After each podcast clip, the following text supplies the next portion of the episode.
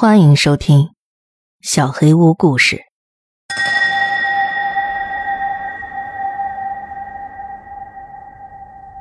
七三三号寝室下集。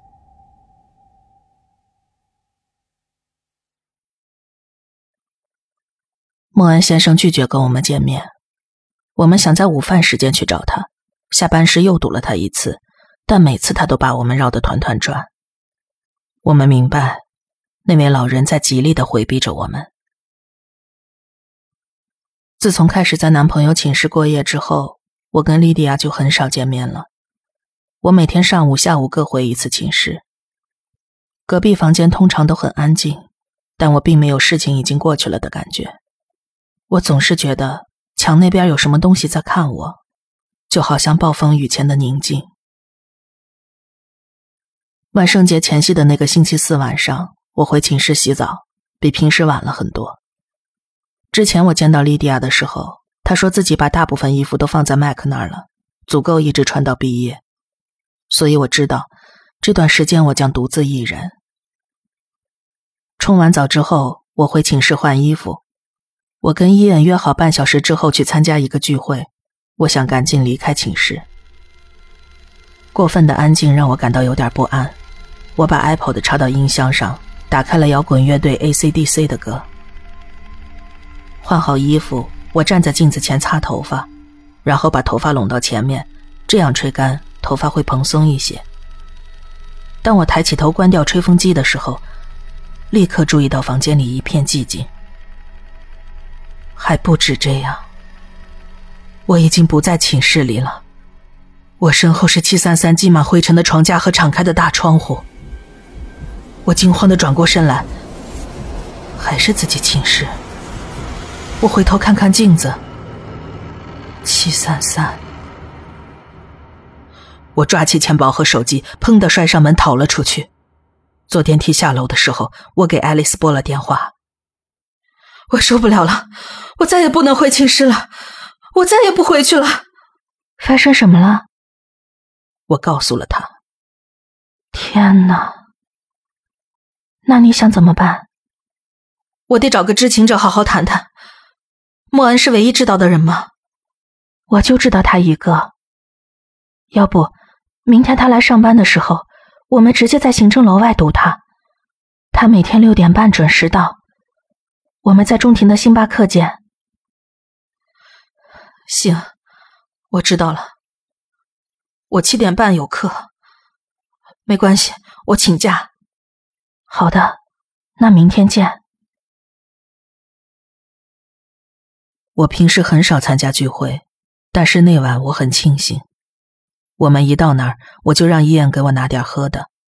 我平时没怎么喝过酒。伊恩疑惑的挑了挑眉毛。我简单的跟他说了下午的事情，希望他不会认为我精神不正常了。伊恩给我做了一杯威士忌加可乐，这是我第一次喝这个。后半夜的时候，我去室外吹风，看了看手机，收到了莉迪亚的一封语音邮件，十一点零四分的时候发的。贝卡，我我跟麦克大吵了一架，他们兄弟会要求今年万圣节所有的新兄弟都要在自杀室过夜，就在我们寝室。我他妈受不了了！他明明知道，他明明知道咱们都经历了什么，还是同意了。他还想说服我同意。西格玛兄弟会，你知道吗？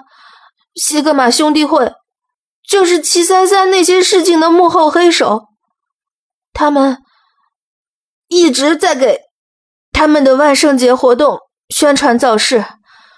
我甚至关上电话，我把手机扔进包里。难怪莉迪亚这么生气，情况很糟糕，非常糟糕。我叫出伊恩，让他送我回去。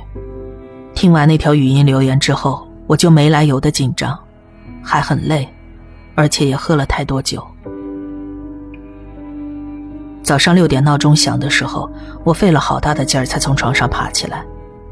我穿上前一晚的衣服，拖着沉重的步子穿过校园，来到中庭。爱丽丝已经到了，手里拿着杯咖啡。你应该需要这个，她笑着说。你怎么知道？你的短信啊，我昨晚给你发短信了。啊，大概一点钟，你跟我说了西格玛兄弟会的事。哦，天哪，没错。我把墨镜推了推，遮住了眉毛，把头巾拉得比眼睛还低。那些人是怎么想的？你记不记得我跟你说过，那个东西很狡猾。也许，他来招惹你，就是为了给七三三的传说造势。你懂的，就是吸引人们进去。那么多年都没人进过那个房间了，你能想象那个东西有多饥饿吗？那他们真的会有危险吗？我坐到了行政大楼的台阶上。那是当然的。还有一点你记得吗？所有的自杀者在死去时，都是独自一人。那他们在一块的话，那个东西的力量会减弱吗？理论上应该是。如果我们知道那东西是什么，应该可以找到更多办法。但问题是，我们一无所知，所以我们才需要莫恩。他到底几点能到啊？其实应该是二十分钟之前。又过了半个小时，我们才接受了这个事实：莫恩先生又一次从我们眼皮子底下溜走了。我们去了前台，希望再次请求与他见面。前台那个女人冷冷的看着我们。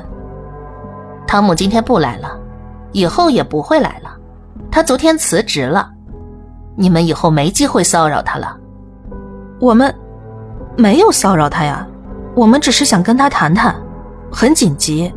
不管怎么说，我们不会放弃的。随便你们。但是别想从我这儿知道他的任何个人信息。唉，那我们现在怎么办？没有汤姆·莫恩，我们什么都做不了。爱丽丝，我不能回去。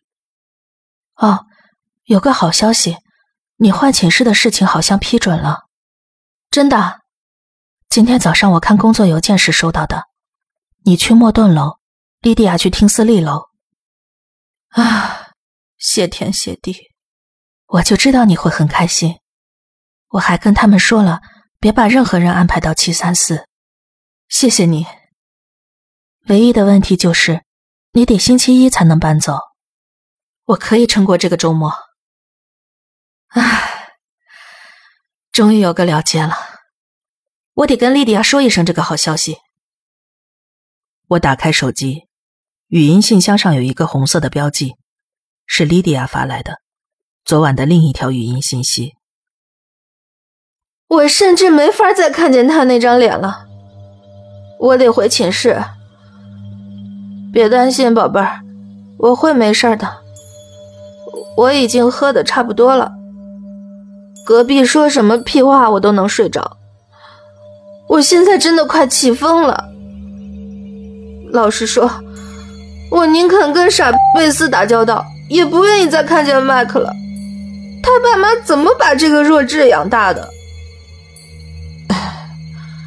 好了，明天我们电话里说。爱你，宝贝儿。该死！爱丽丝疑惑的看着我。莉迪亚在我们寝室过夜了。爱丽丝几乎跳了起来。不过，她应该是安全的，吧？只要她不进七三三，他不会的。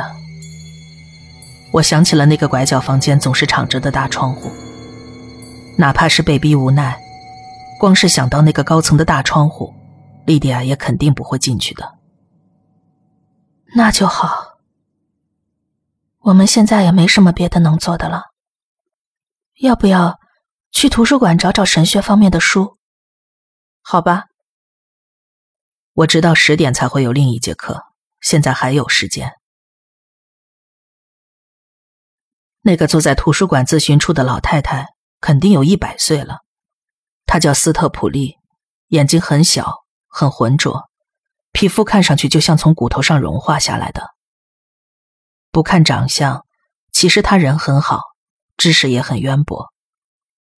他给我们指明了神学类书籍的方向，但是他的眼神却很奇怪。这类书很少，我们几乎把所有的书都搬出来读了，要么写得很笼统，要么就是外文书籍。半小时后，我们回到了斯特普利的办公桌前。您知道关于神秘学的书籍吗？神秘啊，他的声音越来越小。在参考书区的左边。啊，谢谢。我觉得他好像不太喜欢我们。离开办公桌，爱丽丝小声说：“我们的外表，还是我们的目的，可能都不喜欢。”不到一个小时，我们又回到了斯特普利面前。当我们走近时，他怀疑的眯着眼睛看着我们。我能看得出他很生气。那个，不好意思，您知道哪儿能找到降神会、占卜板或者？姑娘，希望你找这个是为了课业。斯特普利站起来打断了我，透过眼镜上方打量着我们。是不是为了作业？就个人研究？研究？研究什么？我们肯定不会尝试占卜板的。那就好。他抚平了裤子上的褶皱，又坐了下来。我可不能让那种事再次发生了。再次发生？老太太突然显得很不舒服，开始摆弄她桌上的一摞书。我们可能，斯特普利女士，我们正在调查一九六一年来历的事情，还有之后的一系列事件。呃，这也不算什么秘密吧。一个学生在那儿自杀了，真可怕。但是这种事情，其实各个大学校园里都有。是五名学生，我纠正他。您肯定知道的是吧？爱丽丝显得很激动。您看起来对这件事很了解，请告诉我们事情的起因吧。我们或许能了结这件事。了结。斯特普利的声音变得更小了。同时，也更专注了。别那么自大，孩子，你没办法了解他的。总会有人死在那个房间，而且永远不会停止。他没有了结的那天，所以你们能做的就是离他远一点。但是，如果我们知道这一切的起源，起源。就跟你们想的一样，但是当时的参与者，现在要么已经很老了，要么已经过世了。离那个房间远一点，专心学习。我俯身在他的书桌上，我是想离远点但是他们把我跟我朋友安排在那个房间隔壁了。也许你可以忘记那些自杀事件，但是我们做不到。他他妈的不让我们忘记，姑娘，我永远都不会忘的。斯特普利的声音已经微不可闻。我的朋友艾伦是那个房间害死的第一个人，他是我最好的朋友。每天晚上，我都能想象到。他光着脚，从那扇小窗户里爬出来，站在冰冷的窗台上，从七楼一跃而下的情景。真的很抱歉，我们不知道。唉，姑娘们，那都是些老伤罢了。我的建议是。立刻申请调换房间，任何人都不应该住在莱利的七楼。我只能告诉你们这些。爱丽丝叹了口气，但还是点了点头。我们在这儿没有得到想要的信息，但是还是有突破的。至少，我们知道了一点点过去的事情。爱丽丝转身准备离开了，我想跟她一起走，但是我的脚挪不动步子，有什么东西在困扰着我。在斯特普利的故事中，隐藏着一个简短而尖锐的字眼，一个突然显得刺眼的字眼。斯特普利女士，您为什么要提到七三三寝室的小窗户呢？我见过那些窗户，都很大呀，有一米五高。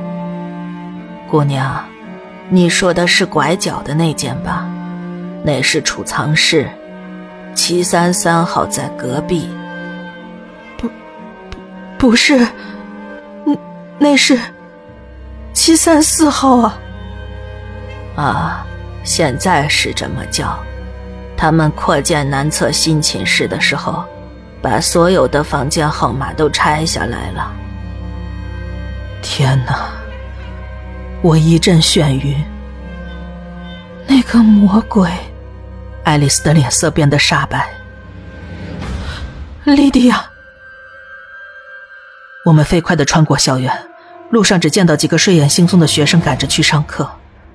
当莱利楼终于出现在我的视线中时，我在人行道上绊了一跤，血液都要结冰了。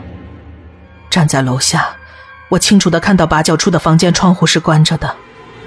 这是我第一次，也是唯一一次，看见它是关着的，而我们寝室的窗户大敞着。我们跑进寝室楼，从几个刚下电梯的学生身边挤过去。我按下了七层，门关的比以往任何时候都要慢。我靠在电梯墙上，努力深呼吸，平复自己的情绪。爱丽丝，这他妈怎么回事？我不知道。我不知道，他，他整晚都在里边。爱丽丝，在我们寝室，在七三三，就他一个人。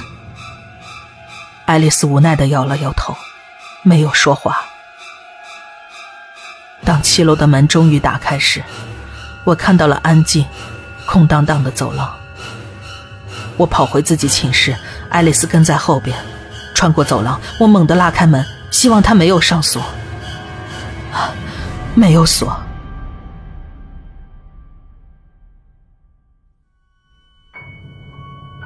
莉迪亚回头看了看我，在那令人窒息的时刻，一丝残酷的希望之光掠过她泪痕斑斑的脸，但为时已晚。下一秒钟。他身体微微前倾，消失了。他一路尖叫着掉了下去。爱丽丝跑到莉迪亚刚才站着的窗台上，把头探出去往外看。几个人的尖叫声从楼下传来。爱丽丝用手捂着嘴，把头缩回房间里，惊恐的眼泪顺着她惨白的脸流了下来。外面的尖叫声越来越大，更多的人看到我最好的朋友躺在冰冷的人行道上。我不自觉的后退，瘫坐在了地板上。跳楼自杀。莉迪亚从来都不想坠楼而死。眼角的余光捕捉到了一张散落在地板上的画那是莉迪亚的母亲。她已经死了。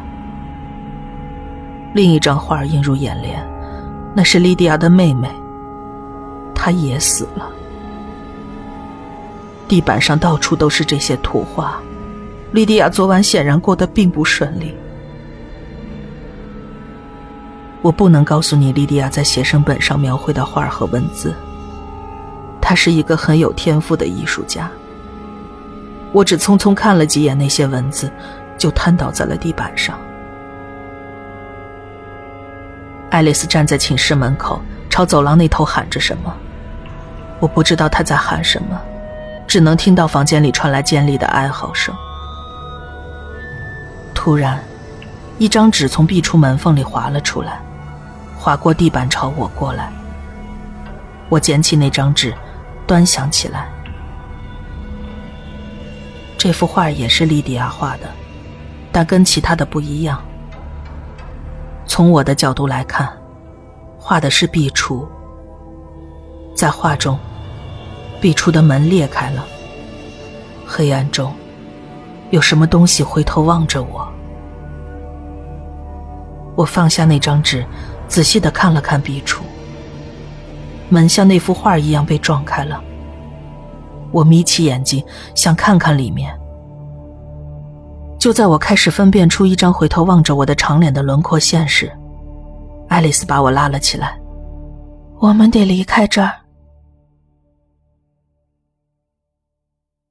我再没有进过那间寝室，父母帮我把东西全都搬走了。剩下的时间，我在学校附近租了公寓。春季新学期，我转到了一所州立大学。在那里完成了我的学位。每天晚上，我都梦见莉迪亚从那扇狭小的窗户爬出来，在冰冷的窗台上闪闪发光。她站了起来，直到自己的身体和面前可怕的深渊之间没有任何阻碍。我看见他从七楼往下看着黑漆漆的人行道。意识到自己可怕的命运，虽然我们俩都不能接受这所谓的命运。我看到他熟悉的面孔上掠过陌生的恐惧，我听见他的心脏在狂跳，拼命的想要把他应该过的生活的每一次跳动都跳一遍。但是我知道，他只有几秒钟的时间。我看到他回头看着我。我看着他掉了下去。